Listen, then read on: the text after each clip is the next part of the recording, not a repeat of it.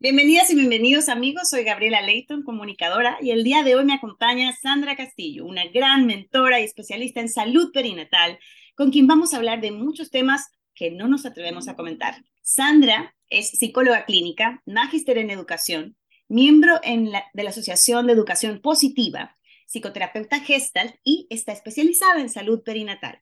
Es educadora y podrán contactarla también a través de sus redes sociales que pondremos en la descripción de este video. Sandra, buenas, ¿cómo estás? Gaby, un placer saludarte y estar contigo esta tarde.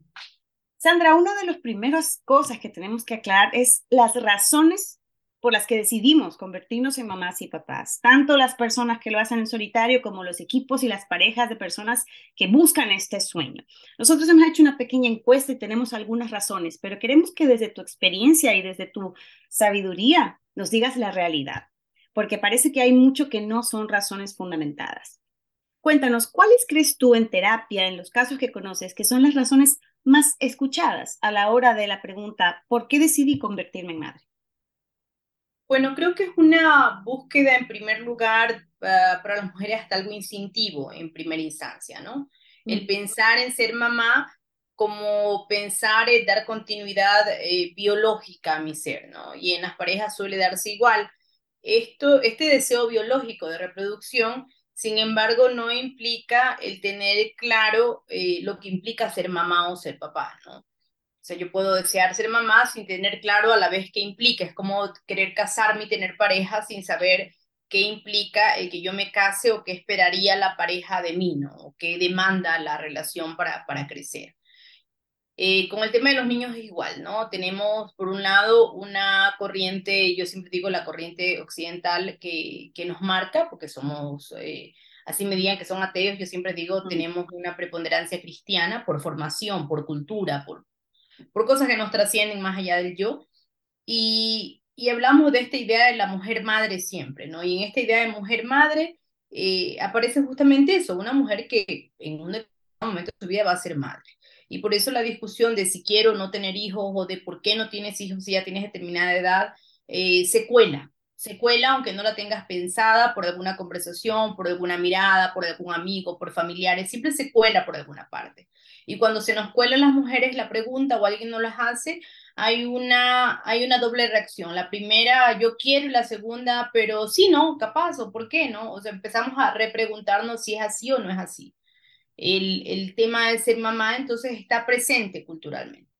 Exacto, Sandra. Muchas veces la pregunta está presente, pero no sabemos si realmente esas intenciones están dentro de nosotros o son autoimpuestas por la sociedad o más personas. En la pequeña encuesta que hemos realizado, en la pregunta ¿por qué razón te convertiste en mamá? El 50% de las personas que contestaron dijeron que fue por una decisión tomada en un punto maduro de sus vidas. Otro 16.7% dijo que le convenció su familia o su pareja y otro 16.7% que fue un anhelo personal que se arrastraba desde la infancia. Otro porcentaje dio otras razones. Eso tiene algo que ver con lo que nos comentas, de lo que has escuchado en tu consulta, de dónde vienen estos deseos. Claro, sin duda. O sea, es importante que que lo pensemos muy bien, que tengamos una, que tengamos una reflexión clara acerca del el momento para ser padres, para ser madres, porque a la final eh, el ser que llega depende enteramente de nosotros.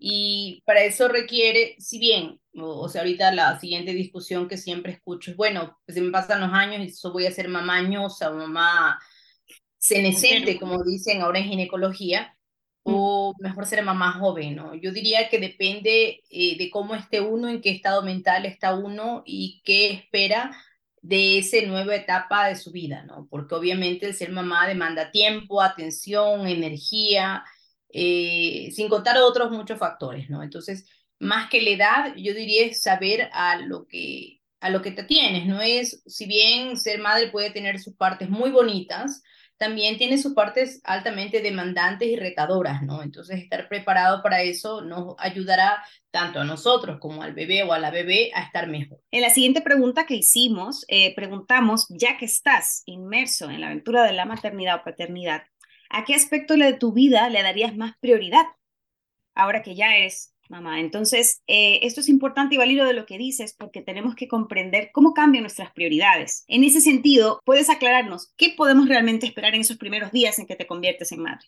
Bueno, lo primero hay que ser muy realista con el tema físico, ¿no? El, el, el, embarazo en sí es muy demandante para la mujer y eso implica que cuando deja luz vas, eh, ahora en la sociedad actual es menos factible, pero necesitas ayuda, ¿no? El recuperarse de un embarazo, de un parto natural requiere descanso y el recuperarse de una cesárea requiere primero el sanar la herida y luego descanso. Ambas cosas son retadoras para la mujer, para el cuerpo de la mujer y necesita recuperarse.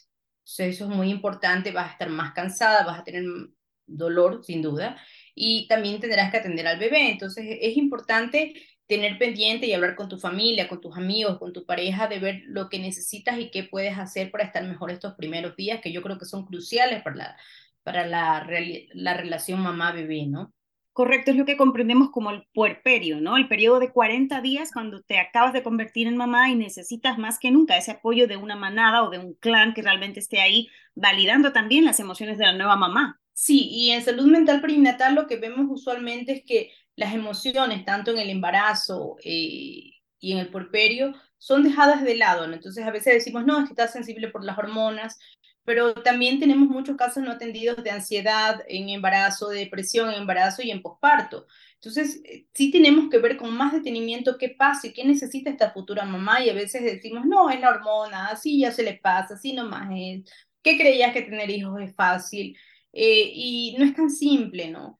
Sí existen problemas de salud mental y a la final el atenderlos a tiempo, el ponernos a ver qué pasa, el atender a esta mamá, el estar con ella, el escucharla y el verla más allá de eso es normal, quizás ayuda a que esté mejor ella y también que esté mejor el bebé, o sea, que esté mejor una familia en realidad.